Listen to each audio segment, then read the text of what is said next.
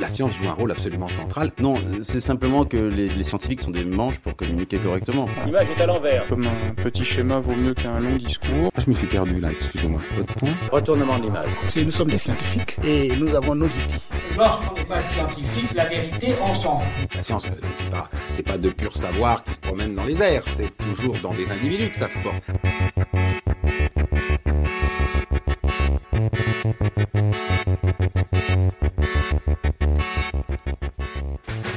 Bonjour et bienvenue dans l'émission Recherche en cours qui parle de la science en train de se faire. Nous serons trois, Astrid, Rola et Clotilde, à animer votre émission.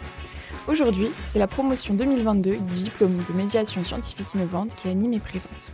Au menu, chronique, fiction, reportage et bien d'autres. On retrouvera tout à l'heure notre invitée sur le plateau, Estelle Philippe, qui nous présentera son parcours et son actualité scientifique. Nous allons maintenant laisser l'antenne à Béatrice, Laure et Julie, qui nous vont faire voyager à travers leur fiction audio sur l'effet Mathilda.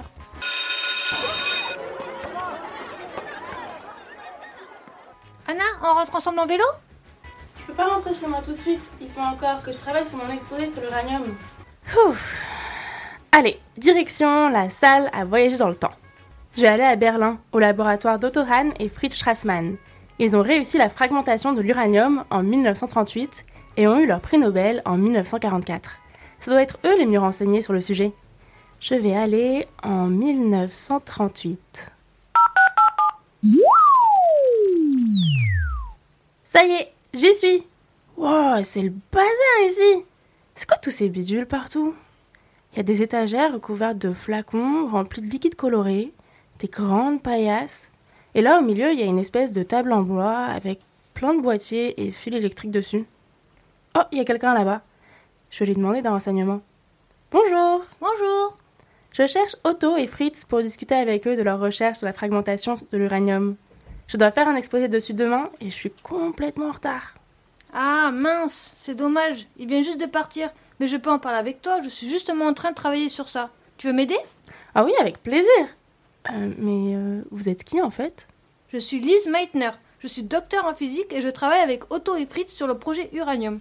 Tiens, tu peux allumer la machine là-bas s'il te plaît? Ah bon? Mais pourquoi vous l'avez pas reçu le prix Nobel, vous? Waouh, notre travail a été récompensé, trop cool Mais moi je l'ai pas reçu.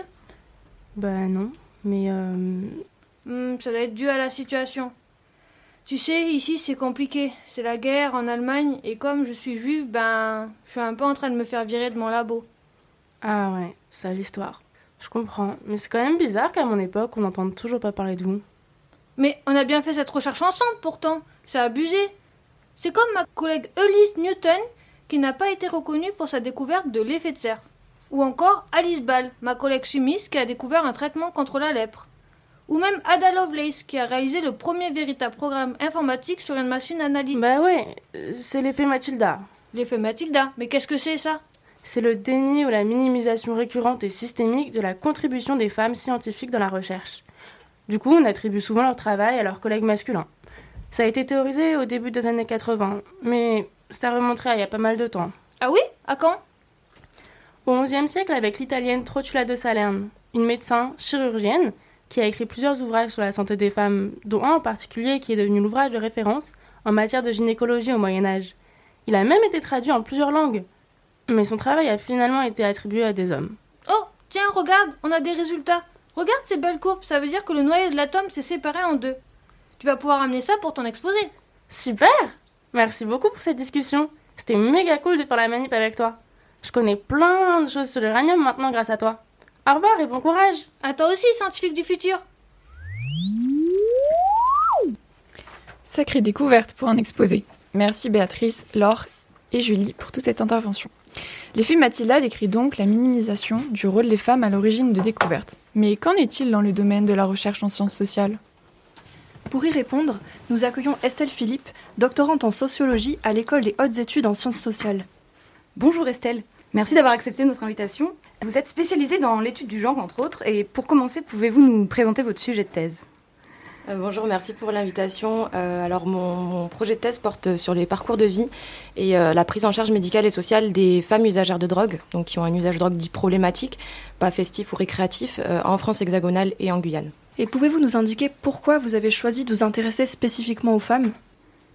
Euh, bah, Il y a plusieurs raisons. La première, c'est euh, en premier lieu euh, bah, mon intérêt pour la sociologie du genre et par conviction féministe aussi, et parce qu'on avait une invi- invisibilisation en fait des femmes qui transgressaient des normes, donc généralement ce qu'on appelle la sociologie de la déviance. Il y avait vraiment, je trouve, un manque de recherche qui croisait à la fois l'usage de drogue ou les conduites addictives et le public féminin. Pourriez-vous nous indiquer peut-être plus en détail ces manques dans la recherche que vous avez constatés, peut-être à quoi ils sont dus? Alors, c'est vrai que, en fait, le- les recherches qui ont sur l'usage de drogue, elles ont vu le jour, je dirais, autour des années 50 aux États-Unis. Et en fait, on a des travaux qui ont porté exclu- exclusivement sur le public féminin, qui ont été très tardifs, euh, autour des années euh, 80 en Amérique du Nord et puis autour des années 2000 en France. Donc, c'était vraiment euh, quelque chose qui, était complètement nié parce qu'on envisageait euh, l'usage de drogue comme une conduite masculine. Et lorsqu'on étudiait ces sujets-là, on avait des, standards masculins et euh, des visions souvent très androcentriques, en fait, de ce fait social. Et est-ce que ce- cette vision très masculine, elle serait due peut-être à un manque de femmes chercheuses? Peut-être. Alors là, pour le coup, je ne sais pas si je serai en mesure de répondre euh, réellement à cette question. Après, euh, c'est vrai que. euh, je pense qu'on peut, on peut faire l'hypothèse euh, que, euh, en plus, c'était des sujets qui étaient souvent assez virilistes, en fait, des sujets qui étaient en effet mobilisés par des hommes. Donc, oui, il y a, eu- il y, a, il y a pu avoir, je pense, cet effet-là, en fait. C'est, oui, c'est probable. Et aujourd'hui, comment, vous pensez pouvoir euh, résoudre ces problématiques? Est-ce que c'est en amenant plus de femmes ou bien d'autres manières de faire la recherche? Ben, je dirais que c'est avant tout en utilisant des approches qui vont être différentes de celles qui ont été utilisées euh, auparavant, parce que c'est vrai qu'il y a eu des travaux qui ont porté sur les femmes, euh, l'usage de drogue, euh, l'addiction, mais ça a toujours été fait à, travers des approches très stéréotypées, avec des représentations sociales qui étaient des représentations souvent patriarcales autour de la femme victime, la mère toxicomane ou la prostituée. Et en ayant une approche féministe notamment, on peut sortir un peu de ces représentations en étudiant le stigmate, donc le fait de, subir une discrimination parce qu'on est une femme, de vraiment de, l'envisager de manière différente, de, penser aussi euh, le pouvoir des femmes, les questions d'empowerment, en tout cas moi m'intéresse, les capacités d'agir de ces personnes-là et ne pas les réduire toujours et d'avoir une vision homogénéisante en fait de, ce public-là. D'accord. Et, et dans votre thèse, euh, est-ce que vous pouvez nous indiquer peut-être quelle méthode vous utilisez pour justement arriver à avoir une vision plus complète euh, des femmes? Alors dans ma thèse, j'utilise deux méthodologies. La première, c'est euh, ce qu'on appelle une approche qualitative, où je rencontre des femmes qui fréquentent des structures de soins d'addictologie et des structures de réduction des risques. Et donc je m'entretiens avec elles. Je fais des entretiens en général euh, d'une heure à deux heures où on discute du parcours de vie, donc de l'initiation à la consommation, de l'évolution, de la prise en charge médicale. Donc ça, c'est une, première approche.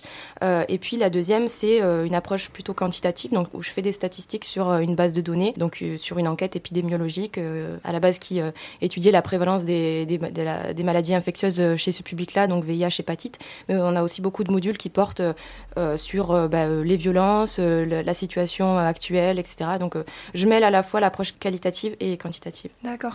Et dans l'approche qualitative, est-ce qu'il n'y a pas quelque chose de très délicat à aborder ces sujets euh, très intimes et, souvent difficiles. Vous, en tant que chercheuse, comment, vous- comment vous arrivez en fait à discuter comme ça euh, de ces sujets?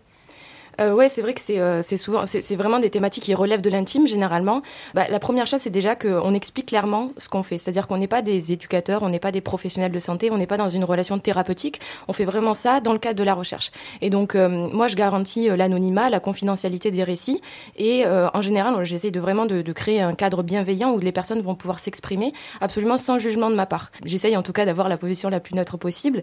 Après, euh, les personnes sont tout à fait libres de me parler des sujets qu'elles ont envie d'aborder. S'il y a des sujets qui sont plus difficiles pour elles, alors dans ce cas-là, on fera l'impasse. Mais généralement, en tout cas dans la- dans, dans l'expérience que j'ai eue, j'ai pas rencontré des personnes qui étaient tout à fait opposées au fait de me parler de thématiques euh, dites euh, intimes ou, ou sensibles, euh, parce que c'est aussi, il faut prendre en compte le fait que c'est des personnes qui sont recrutées dans des structures de soins, donc elles ont l'habitude souvent de parler à des professionnels. Euh, voilà, je parle pas à des personnes qui sont vraiment hors de, de, de tout champ institutionnel. Donc je pense que ça, ça facilite quand même les choses. D'accord.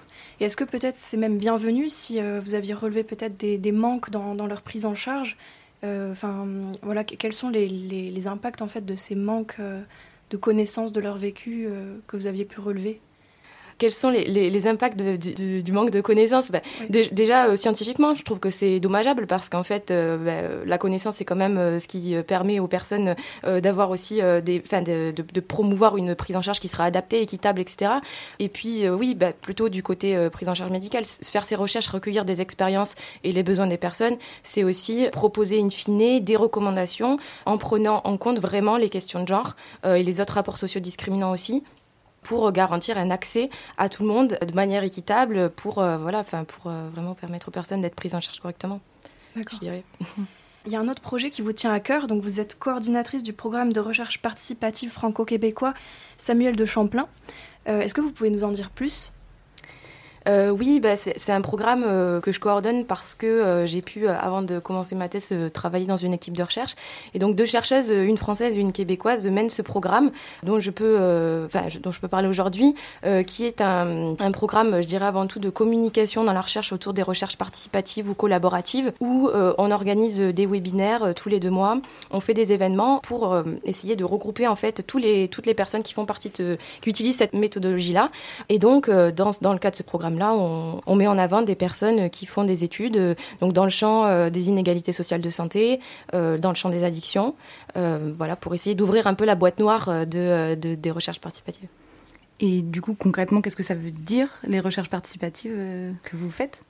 Alors moi je les fais pas euh, personnellement dans ma thèse en tout cas j'ai pas la possibilité de le faire en, en tout cas aujourd'hui mais euh, la recherche participative c'est euh, c'est une manière d'envisager la, la, recherche de assez différente c'est essayer de co-construire des savoirs avec euh, donc euh, des professionnels, euh, je dirais, enfin des universitaires, donc des gens qui ont des connaissances dites thé théoriques, euh, avec des personnes qui euh, ont des connaissances de terrain ou des connaissances de vécu, donc une, des savoirs, ce qu'on appelle des savoirs expérientiels, donc le fait de vivre, par exemple, une problématique, ça emmène généralement de, développer des connaissances, et donc la recherche participative, ça, vise vraiment à, dans, un but de aussi de, gommer un peu les rapports de pouvoir et de prendre en compte la diversité des savoirs, seulement les savoirs qu'on apprend à l'université, mais ce qu'on vit vraiment dans la vie, pour essayer de, de voilà de co-construire des, des, savoirs.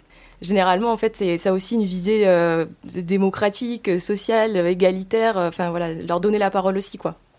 C'est ça. Et du coup, elles sont impliquées euh, dans toutes les étapes des projets, c'est ça que je comprends? Oui, c'est ça. Généralement, une, dans la recherche participative, quand c'est fait euh, vraiment de manière, enfin, euh, au mieux, je dirais, c'est vraiment à partir du moment où on construit le projet de recherche jusque euh, donc dans le, projet, la, construction des outils de collecte de données, la collecte de données, puis ensuite la valorisation, donc euh, tout ce qui va être diffusion, la, production d'articles, d'ouvrages, de communication. C'est vraiment inclure ces personnes-là qui sont souvent déjà mis de côté, puisqu'on travaille quand même sur des populations qui sont souvent stigmatisées, euh, euh, marginalisées.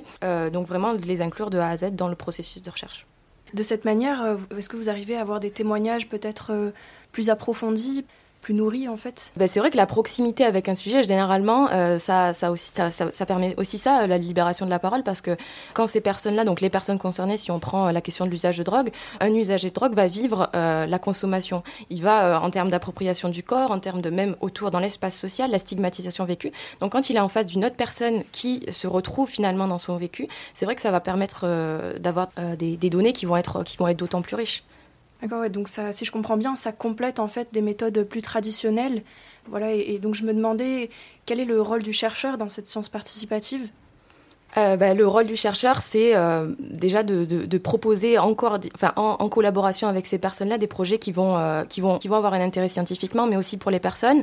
Et ça va être d'accompagner dans le processus, euh, donc vraiment aussi parfois de former aussi les personnes, et puis après de s'occuper de tout ce qui va être des fois bah, plus administratif, euh, aussi euh, toutes les, questions de rédaction, les choses comme ça. Alors les personnes n'ont pas forcément envie de, s'engager vraiment dans tout le processus de recherche, mais à certains moments, quand elles le souhaitent, et le, chercheur est là pour ça, et puis après, bon, il est quand même garant en général de, euh, de, ce qui va être restitué. Euh. Si j'ai bien compris, euh, les, les, personnes concernées deviennent presque des chercheurs, juste un petit peu comme elles écoutent ce, les, ce que le chercheur va dire alors euh, non, enfin c'est pas justement l'idée, c'est pas qu'on produise des nouveaux petits chercheurs, mais que eux, avec leur expérience, euh, ils deviennent en effet euh, des, chercheurs. C'est ce qu'on appelle en généralement, il y a une terminologie qui est assez différente, mais on peut appeler ces personnes-là des chercheurs pairs ou des experts de vécu.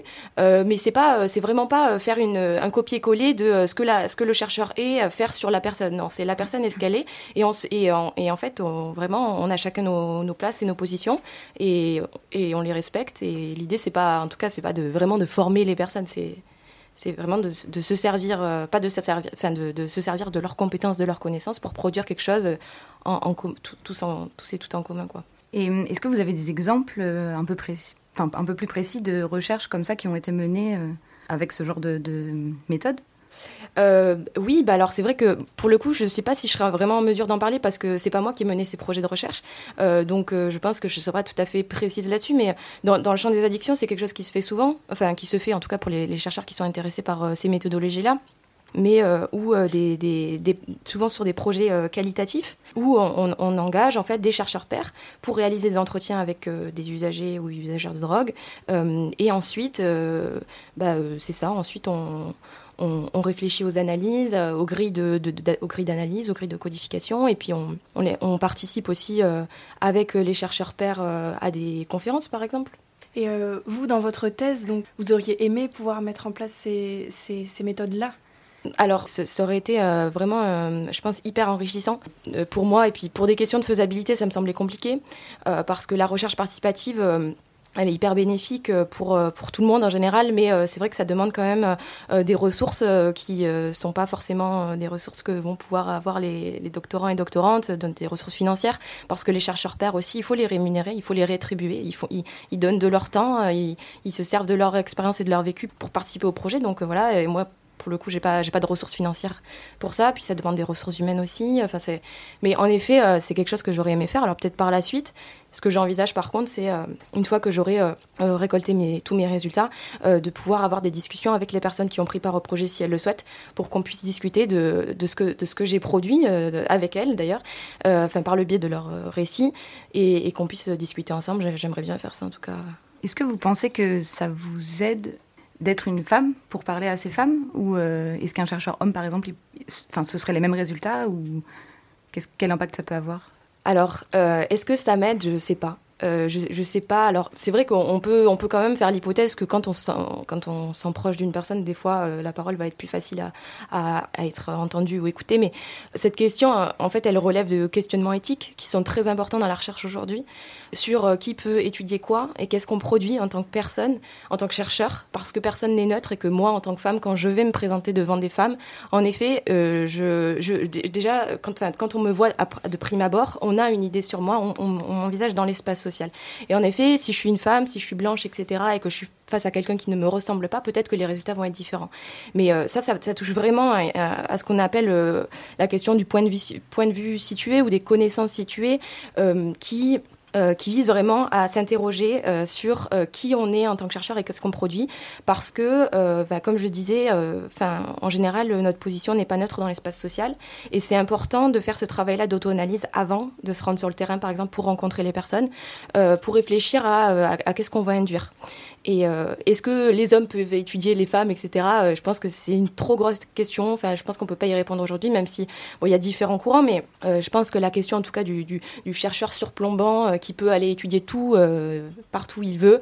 Elle a ses limites, mais après, euh, c'est vrai que, enfin, je pense que c'est des, vraiment des, questions éthiques qui, relèvent de, enfin, je pense qu'il faudrait s'y pencher peut-être plus précisément, mais ça, prendrait du temps. Donc, si, je comprends bien, en soi, c'est possible. Il faut juste être conscient de ce qu'on induit euh, par rapport à notre place de chercheur et notre place dans la société, enfin, par rapport à notre genre ou toutes les autres classes sociales, par exemple. C'est ça que vous voulez dire? Bah, c'est possible, oui, c'est possible. Mais après, ça dépend aussi de l'objet de recherche, je pense. Euh, ça mm. dépend de, ça dépend de plein de choses. Mais en effet, enfin, si on a cette approche-là de, de, de, la neutralité axiologique, ce qu'on appelle en sociologie, etc. Oui, on peut aller étudier tout. Mais en réalité, euh, si par exemple, euh, moi, je, je, je, travaillais sur la communauté transgenre et que j'allais en tant que personne cisgenre étudier ces personnes-là, je devrais quand même m'interroger sur pourquoi je choisis d'étudier ces personnes-là et est-ce que je suis légitime à le faire, sachant que c'est des, souvent des, des, publics qui ont été discriminés par des personnes cisgenres. Enfin, c'est un, peu, compliqué. Euh, la, question de l'usage, c'est pareil, c'est-à-dire que moi, je suis pas une usagère de drogue. Est-ce que j'ai la possibilité d'aller étudier des personnes qui vivent un vécu que je ne vis pas? Et, ça marche pour tout en fait. Ça marche pour le genre, mais ça, marche pour d'autres, euh, je pense que d'autres rapports sociaux, d'autres expériences sociales. Comment vous avez fait personnellement pour vous questionner sur votre, euh, votre, place? Est-ce que c'est un travail de longue haleine ou il y a eu un moment précis où vous avez vraiment eu cette réflexion? Euh, bah, disons que cette réflexion, je pense qu'elle arrive à peu près à tous les jeunes chercheurs, doctorants, doctorantes, quand on va sur un sujet, euh, en plus sur des populations qui sont souvent marginalisées ou discriminées.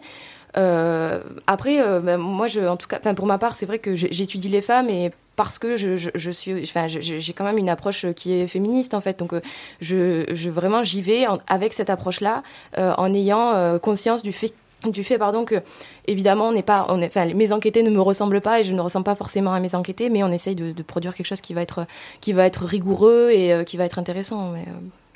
Merci beaucoup euh, Estelle d'avoir répondu à nos questions. Euh, bonne continuation pour euh, votre recherche Merci et beaucoup. on laisse l'émission continuer. One, two, three, four.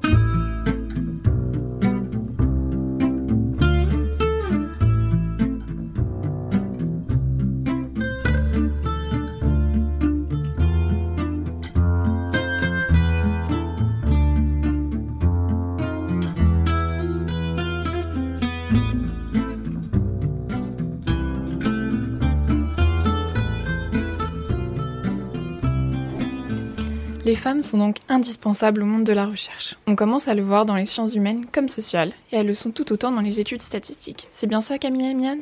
Tout à fait, Astrid. Salut, ici c'est Miane. Ici c'est Camille. Pour la chronique du canard déchaîné. Le titre de notre chronique vient de notre amour pour les canards et de notre intérêt pour les luttes sociales. Et on commence par une anecdote aux petits oignons combinant le piano et le sexisme. Euh, racontée par Camille. J'ai fait beaucoup de piano quand j'étais plus jeune. Et je me rappelle que mon prof, il était obligé de réécrire mes partitions parce que j'avais des mains trop petites pour le piano.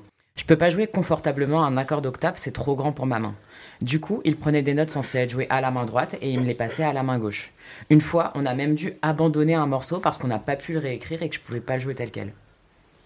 Et en fait, ta galère pour jouer du piano avec des petites mains, tu la partages avec un pianiste professionnel. Il s'appelle Christopher Denison et Christopher a des mains plus petites que la moyenne des mains masculines. Donc, il s'est fabriqué un clavier de piano plus petit que le clavier standard. La conséquence, ton jeu pianistique a radicalement changé. Il a pu davantage mettre l'accent sur la qualité de son jeu que sur la pure technique pianistique pour laquelle il avait de toute manière un net handicap. Il y a d'ailleurs une étude qui montre que les claviers de piano standard désavantagent 87% des femmes à cause de la taille de leurs mains. Là où les 12 plus grands pianistes de renom ont des mains de plus de 22 cm d'envergure, l'envergure moyenne des mains des femmes se trouve entre 18 et 20 cm. Bon, par curiosité, je me suis mesuré les mains. Les miennes font 18 cm. Ça fait quand même 4 cm de moins que celles des pianistes renommés. C'est énorme. Donc ces pianos standards, ils sont plus difficiles à prendre en main pour les musiciennes. Et en plus, ils ont des effets néfastes sur leur santé. Des études montrent que les femmes pianistes professionnelles ont 1,6 fois plus de probabilité de développer des troubles musculo-squelettiques que leurs collègues masculins. Ah oui Alors déjà qu'on n'est pas tranquille pour jouer du piano, il faut que ça cause des problèmes médicaux, quoi. Et ça ne s'arrête pas là. Sur l'exemple des crises cardiaques, femmes et hommes ont des symptômes différents. La douleur à la poitrine est le symptôme le plus commun, mais si je suis une femme, mes symptômes ont plus de probabilité de ressembler à une fatigue musculaire ou une indigestion. Mais en fait non, ça pourrait être une crise cardiaque. Et quand bien même j'arriverais à suspecter la crise cardiaque et que j'arrive à me traîner dans un laboratoire d'analyse médicale, les tests de dépistage sanguin étant normalisés sur la biologie masculine, j'ai une chance sur cinq d'être envoyée chez moi. Mais ne t'inquiète pas Camille, je peux me dire que ce biais existe également pour les problèmes neurologiques et psychiatriques. En effet, de l'attaque cérébrale à l'autisme, les femmes ont tendance à être sous-diagnostiquées. Car de nouveau, les symptômes masculins sont considérés comme la norme. C'est pas beau ça? Et lorsque les femmes arrivent enfin à être diagnostiquées, elles rapportent plus d'effets indésirables aux traitements médicamenteux. C'est notamment le cas des traitements contre la douleur. À noter que les douleurs chroniques, donc migraines, arthrite rhumatoïde, fibromyalgie, tout ça, ça affecte beaucoup plus les femmes. Et pourtant, les recherches précliniques sont faites principalement sur des rats et des souris mâles. Donc les opioïdes, comme la morphine, c'est le type de médicament le plus prescrit contre les douleurs chroniques. C'est ce qu'on m'a prescrit moi contre mes douleurs d'endométriose.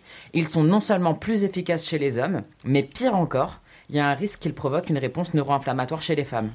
Donc il n'y a pas un domaine où on est tranquille, que ce soit la musique ou la santé.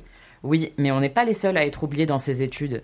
Quid des personnes intersexes qui naissent avec des caractéristiques sexuelles floues? Et quid des personnes transgenres? Elles ne sont représentées nulle part, alors qu'il y a autant de personnes intersexes dans la population mondiale que de gens aux cheveux roux. Il y a une réelle nécessité de prendre la diversité des humains en compte dans les études et pas juste les hommes, les personnes blanches, cisgenres, hétérosexuelles, valides, parce que la santé et la survie des populations minorisées en dépendent. Bref, je crois qu'on n'a pas notre langue de notre poche. Euh, mais de toute manière, euh, on n'a pas de poche, hein C'était la chronique du canard déchaîné. Merci beaucoup. Merci Camille et Miyanne pour toutes ces informations. On va changer un peu de sujet pour parler de transition écologique. Le second euh, volet du sixième rapport de GIEC, euh, donc c'est le groupe d'experts intergouvernemental sur l'évolution du climat, est sorti le 28 février dernier. Il nous alerte une nouvelle fois sur l'urgence climatique et précise les risques encourus pour l'environnement et nos sociétés. Des solutions existent, cependant l'adaptation pour y faire face est un véritable défi. À cette occasion, Camille et Jessica sont allées à la rencontre de Camille Conto, qui a consacré des années à étudier le climat. Elle a décidé d'explorer le domaine des solutions pour l'environnement depuis la ferme. Elle nous raconte son parcours et nous expose sa vision de la transition écologique dans le milieu agricole. Voilà, je crois qu'on est arrivé. Allez.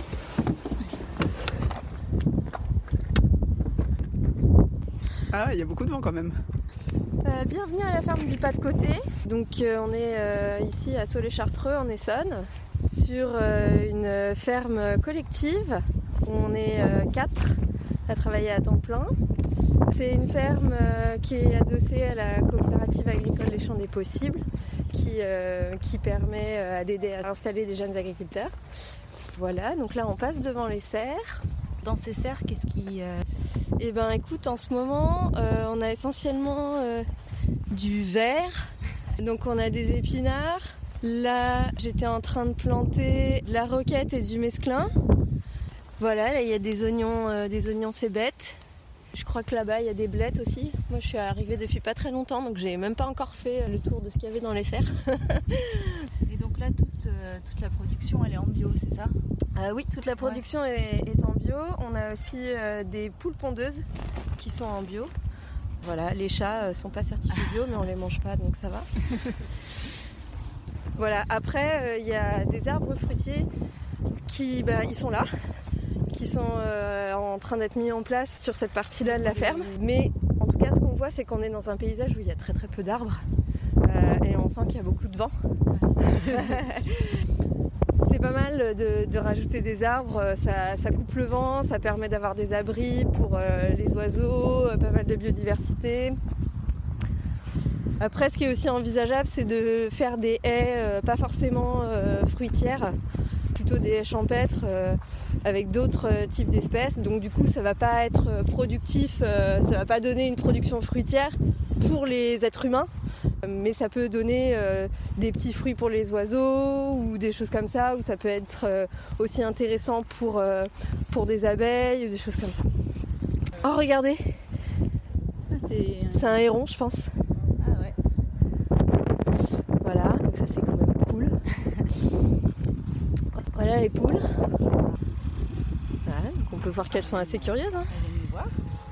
Bonjour mademoiselle. Camille Contou nous accueille aujourd'hui dans sa ferme pour parler des défis que doit relever le milieu de l'agriculture face à l'urgence climatique. On a vu cette semaine, enfin on est lundi là, donc c'était la semaine dernière, mais la sortie euh, du deuxième volet du sixième rapport du GIEC montre bien qu'on est dans une fenêtre de temps qui est extrêmement étroite pour, euh, pour agir euh, durablement. Et quand on voit que l'agriculture est l'un des premiers postes de, de création de, de gaz à effet de serre, je veux dire c'est extrêmement important. Et en même temps, c'est aussi les agriculteurs qui prennent de plein fouet le changement climatique. Donc Exactement. on est à la fois la cause, on se prend les impacts et aussi il y a un- euh, une possibilité, un levier de solution dans l'agriculture qui est énorme.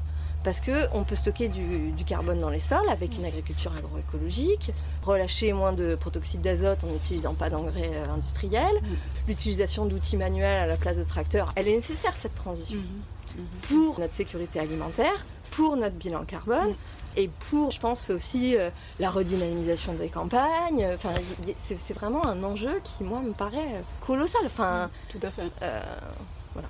C'est pour ça que, du coup, euh, Je suis euh, en train de me reconvertir pour devenir maraîchère, alors qu'à la base, bah, j'étais euh, climatologue. On l'aura compris, les défis d'atténuation des émissions de gaz à effet de serre et d'adaptation face aux problèmes environnementaux sont colossaux dans le milieu agricole. Pour Camille, la solution, c'est la transition vers une agriculture durable. C'est ce qui est pratiqué dans la ferme où elle est salariée actuellement. C'est également le type d'agriculture qu'elle souhaite développer à l'avenir dans sa propre ferme. Une agriculture durable, c'est une agriculture qui prend en compte la biodiversité et qui utilise le moins possible de ressources fossiles. Il faut démécaniser ce qui peut l'être et il faut surtout arrêter d'utiliser des engrais chimiques qui sont un désastre pour le changement climatique parce qu'ils émettent du protoxyde d'azote qui est un gaz à effet de serre à un pouvoir réchauffant 300 fois plus important que le CO2. Et il faut ar- arrêter d'utiliser des produits qui détruisent la vie, comme euh, les pesticides. Alors pour les herbicides, c'est beaucoup plus compliqué. Bien sûr qu'il faudrait en théorie essayer de s'en passer, mais le désherbage, c'est aussi une activité colossale. Euh, L'alternative, ça peut être le désherbage mécanique, mais le désherbage mécanique, on utilise des tracteurs. Donc on met du Bien sûr. CO2. Je comprends, oui. Et du coup, euh, dans, cette, dans cette ferme, par exemple, euh, qu'est-ce qui est mis en place pour euh, ben, justement pour avoir une agriculture durable Ben, euh, Nous déjà on est en agriculture euh, bio, donc il n'y a pas d'engrais de synthèse, il n'y a pas de pesticides ou d'herbicides. euh, Il n'y a pas d'herbicide non plus ici. Bah non, euh, non, non, on désherbe à la main, enfin ou à la machine quoi, mais on ne désherbe pas avec des produits. Donc euh, bah, pour fertiliser les champs là on avait pendu du fumier, euh, du fumier de poule. Vous avez raté ça, c'était la semaine dernière, ça sentait très bon. Dommage. donc euh, il y a Paul et Roman là, qui sont passés avec euh, les pendeurs à fumier. hein. donc euh, c'est concrètement c'est un tracteur avec une grosse benne derrière pleine de, pleine de fumier et puis ça t'as des, des machins comme ça qui tournent et puis ça, ça balance du fumier sur, sur la planche quoi. Voilà, après ici on est sur une ferme qui est relativement mécanisée encore, je trouve. Euh, on a plusieurs tracteurs, mais c'est aussi dû euh, à, la, à la surface euh, par rapport au nombre de personnes qui travaillent. euh, c'est c'est- c'est logique d'avoir euh, d'avoir une telle mécanisation. Voilà. Et du coup, dans, dans votre projet de ferme, vous auriez à peu près le même type d'utilisation Ben alors mon collègue euh, qui avec qui on va on souhaite s'installer, euh, lui euh, il est passionné de chevaux. Il connaît très très bien les, les- les chevaux, donc il a bien évidemment envie de mettre en place de la traction animale, c'est-à-dire euh, ben, remplacer euh, le tracteur par le cheval, c'est-à-dire c'est ce qu'on faisait avant hein, finalement.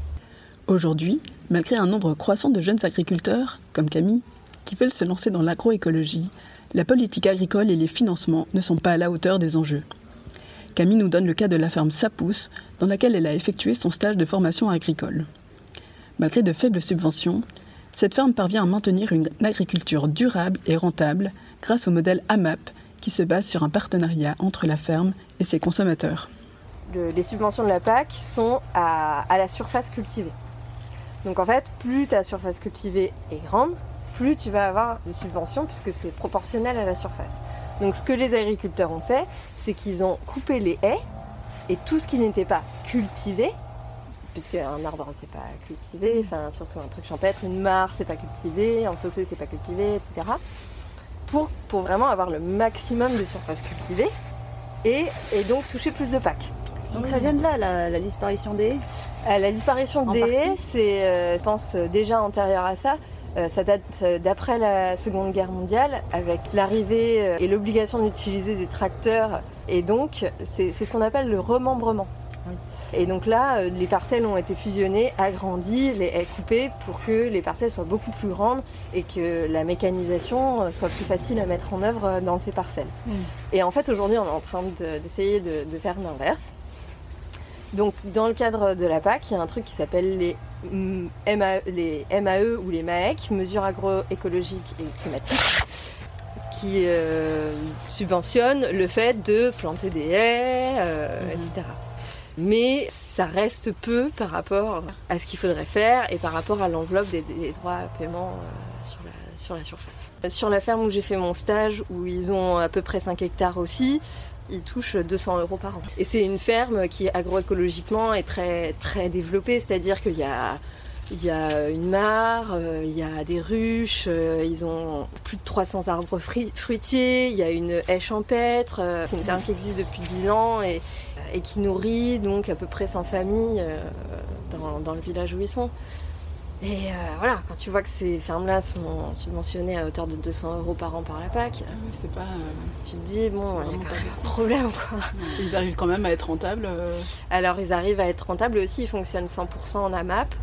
La MAP, c'est vraiment un moyen euh, d'être rentable pour. euh, Bah, euh, fermes, euh, le, principe de, le principe de la map, c'est que tu prends toutes les charges de la ferme, tu divises par le nombre de paniers, et ça te donne le prix du panier.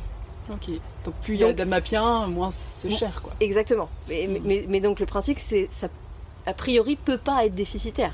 Mais bien sûr, si tu proposes un panier de légumes à 50 euros, bah, t'auras personne. Donc, euh, si tu veux, souvent c'est compensé par le fait que les agriculteurs vont travailler un nombre d'heures qui va être colossal. Après avoir passé 10 ans dans la recherche académique, Camille est donc devenue maraîchère. Elle nous explique maintenant comment elle espère mettre à profit son passé de climatologue dans le cadre de son projet de ferme agroécologique. Alors, donc moi j'étais euh, paléoclimatologue, Euh, je m'occupais de, des climats anciens de, qui datent de plusieurs millions d'années. Ma spécialité c'était euh, les climats euh, plus chauds des derniers millions d'années et euh, leur lien avec l'évolution de la lignée humaine. Je pense que la science, euh, c'est quelque chose de- d'extrêmement important. Je pense qu'on n'a pas forcément tous les moyens de le faire aujourd'hui en France parce que, comme dans tous les services publics, on a une baisse drastique de la quantité d'argent qui nous est allouée. Et ça, c'est vraiment très très dommageable euh, quand on est dans un monde en crise comme ça. On a besoin de la science parce que c'est la science qui nous, qui nous apporte des solutions en disant bah oui, euh, j'arrête, on arrête l'élevage par exemple, ou pas. Enfin, c'est la science qui apporte la lumière, euh, vraiment. Donc, pour moi, un- ce serait indispensable de réaugmenter les, les- les budgets de la recherche et, et ce de manière massive pour faire face aux, aux enjeux euh, auxquels euh, on est confronté aujourd'hui. J'ai choisi d'aller euh, dans l'agriculture parce que j'avais pas de possibilité de continuer dans la recherche, euh, premièrement.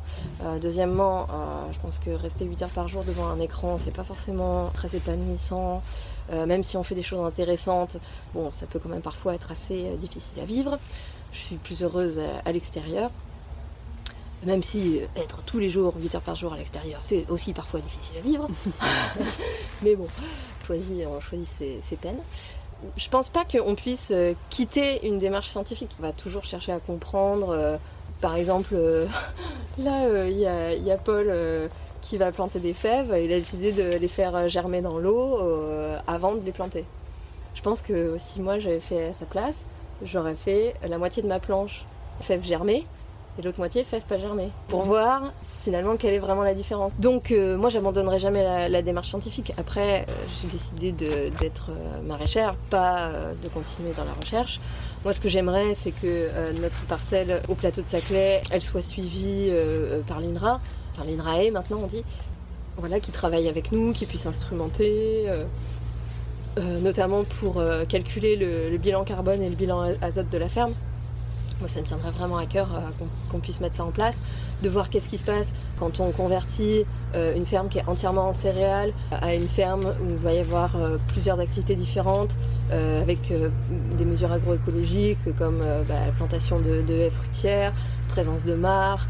Si on a des collègues qui font de l'élevage, comment on gère effectivement la fumure, etc. Donc j'aimerais qu'on puisse faire ça. De ce point de vue-là, ton, passé de chercheuse va être vraiment utile. du coup. Ben, je pense oui parce que je, je, je sais comment la, la recherche fonctionne donc euh, je pense que c'est c'est vraiment un plus euh, de pouvoir euh, de pouvoir avoir euh, ce, ce- ce passé qui me permettra de, de comprendre euh, les, les enjeux euh, que les chercheurs ont euh, même en termes de financement par exemple.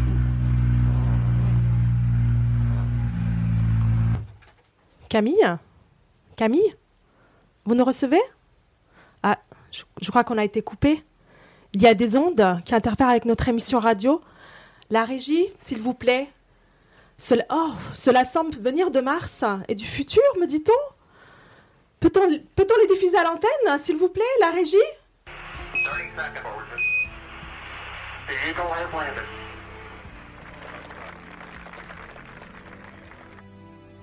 Le 11 mars 2030, après un pénible voyage de 8 mois dans l'espace, une équipe d'astronautes a relevé un grand défi pour l'humanité. Fouler les terres hostiles de la planète rouge pour y installer la toute première colonie martienne sous le volcan bouclier Arsia Mons. L'histoire de ces colons se poursuit avec leur descendance, les premiers martiens. Nous sommes le 11 mars 2080. Il y a exactement 50 ans, l'être humain a mis pour la première fois les pieds sur Mars.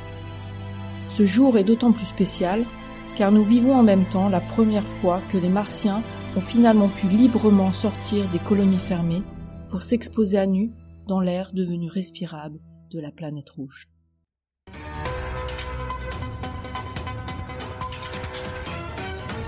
Pour fêter ce jour doublement historique, nous allons rentrer en communication depuis la Terre avec Mars pour discuter avec la célèbre scientifique Marcia Armstrong, la toute première martienne de l'histoire.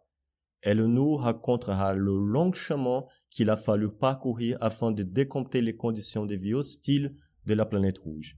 Dr Armstrong, bonjour. Pouvez-vous partager avec nous cet événement historique? Autour de moi, c'est la fête. On est si heureux de pouvoir quitter les colonies fermées sans équipements spéciaux. Grâce à un dur travail, Mars n'est plus la planète hostile que l'on décrivait.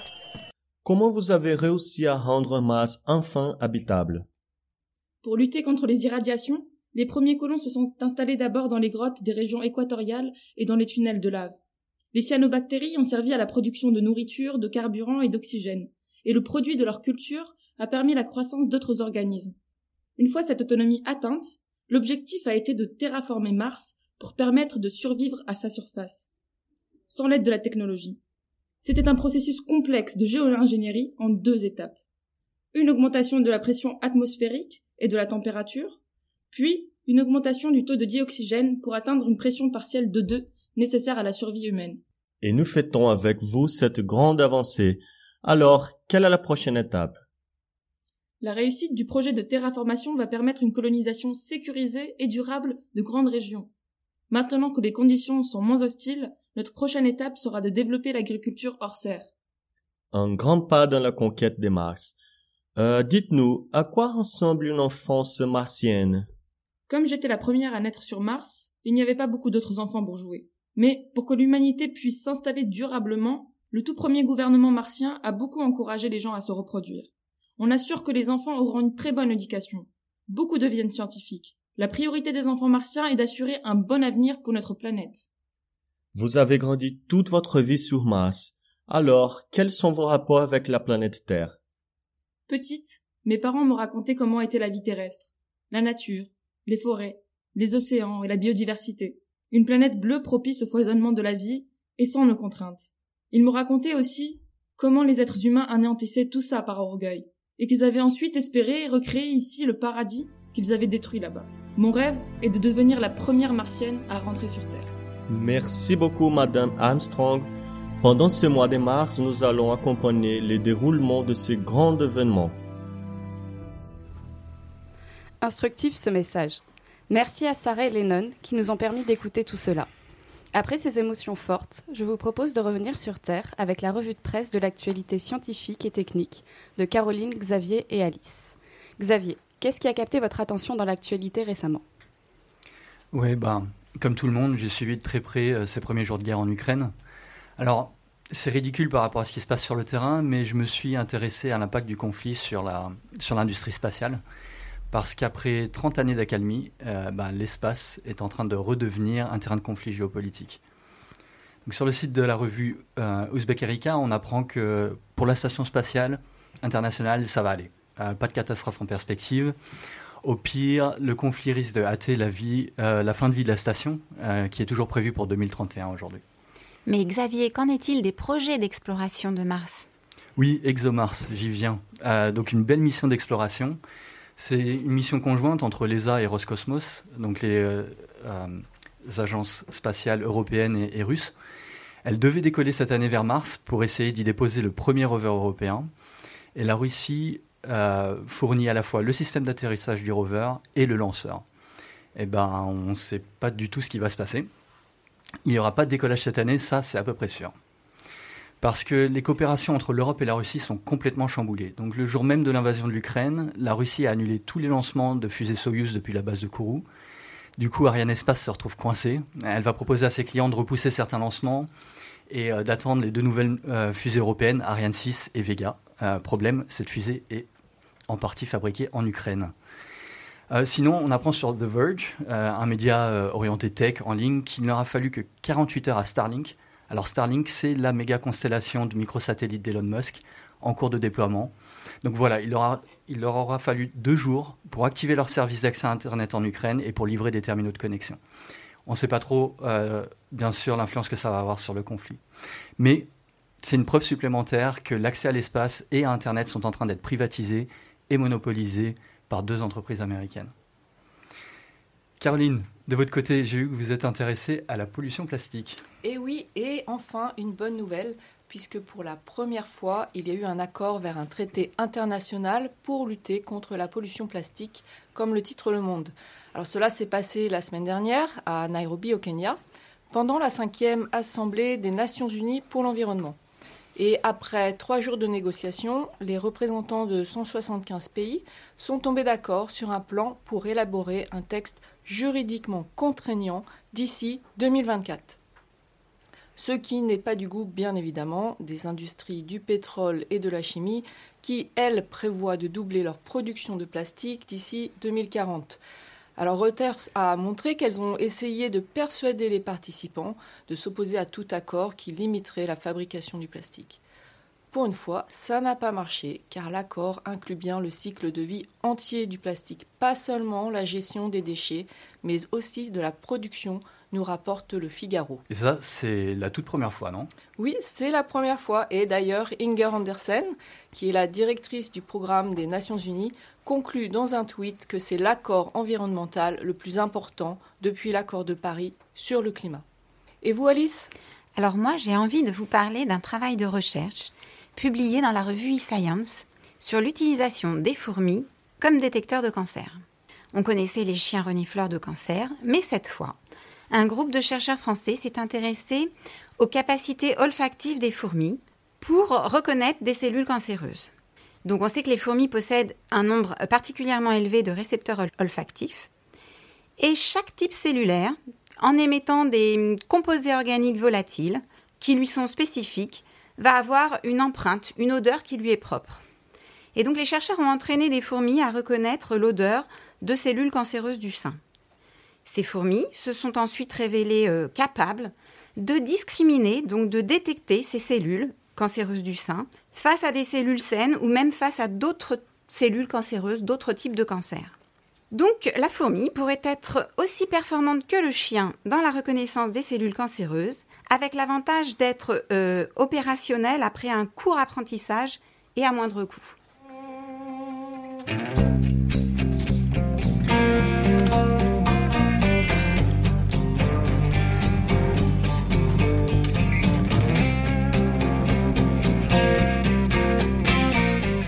Merci à vous trois pour cette revue de presse.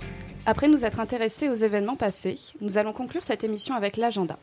Muriel et Catherine vont nous présenter les futurs événements scientifiques et de médiation qui vont se dérouler dans le mois qui vient. Je vais vous parler d'une rencontre qui s'appelle L'industrie de demain sera-t-elle alignée avec l'urgence climatique? Suite au rapport du GIEC sur le climat dont on a parlé tout à l'heure, une stratégie nationale bas carbone a été mise en place. Elle a pour objectif d'atteindre la neutralité carbone d'ici 2050 et de réduire l'empreinte carbone de la consommation des Français. On nous parle surtout des conséquences inéluctables du réchauffement climatique ou des actions que chacun peut mener pour améliorer la situation. Là, il s'agit de chercher des solutions innovantes, concrètes et pragmatiques pour que notre production industrielle soit compatible avec les limites planétaires. Dans cette optique, un cycle de rencontres a été initié. Il encourage les actions qui permettent de réduire les émissions carbone dans l'industrie. La prochaine rencontre aura lieu le 16 mars, de 8h30 à 10h, en format mixte. Le présentiel à l'Hôtel de l'Industrie, 4 places Saint-Germain-des-Prés, dans le 6e arrondissement. C'est gratuit, mais sur inscription. Et en distanciel, via les réseaux sociaux. Le 16 mars, les cinq invités aborderont des sujets comme les modes de consommation, l'efficacité énergétique, la décarbonation ou l'économie circulaire. Et vous, Muriel, qu'est-ce que vous nous proposez d'aller voir? Jusqu'au 24 mai, les membres de la FRESCO, la Fédération française des sciences de la cognition, organisent les forums locaux des sciences cognitives dans sept villes différentes. Marseille, Bordeaux, Lille, Lyon, Toulouse, Nancy et Paris, avec des associations locales. Au programme, des conférences, des stands et animations ludiques, ainsi que des débats réunissant des experts locaux des sciences cognitives. Le prochain forum se déroulera le samedi 12 mars à Bordeaux. Le thème de la journée sera les limites de notre cerveau. Les sujets abordés tourneront autour des biais cognitifs, des difficultés de la prise de décision ou encore des effets des addictions sur le cerveau. À Paris, ce sera le dimanche 3 avril à la Cité des sciences et de l'industrie. Le thème de cette année est Le cerveau sensible, comment nous façonnons le monde à travers nos émotions. Pour plus d'informations, rendez-vous sur le site de la Fresco, F-R-E-S-C-O. Les forums sont gratuits et accessibles sur inscription. À vous, Catherine. Mais enfin, la sixième promotion de la formation médiation scientifique innovante de l'Université de Paris vous propose de participer à un événement gratuit qu'elle organise le mercredi 23 mars de 17h30 à 20h au CRI 10 rue Charles V dans le 4e. Cette rencontre, intitulée Cuisine ta science, mène l'enquête louche à la main, vous permettra de passer un moment convivial tout en réalisant vous-même de petites expériences. Vous verrez que cuisiner, c'est faire de la science, même et surtout sans le savoir. Merci Muriel et Catherine, et nous avons hâte de participer à ces futurs événements. C'est ainsi que se finit notre émission Recherche en cours. Merci à tout le monde de l'avoir suivi, merci à toute l'équipe et à FM de nous avoir accueillis. Merci à Axel et Corentin à la réalisation. Vous pouvez retrouver l'émission Recherche en cours toutes les deux semaines de 10h à 11h sur FM. Merci encore, jolie journée à tous et toutes.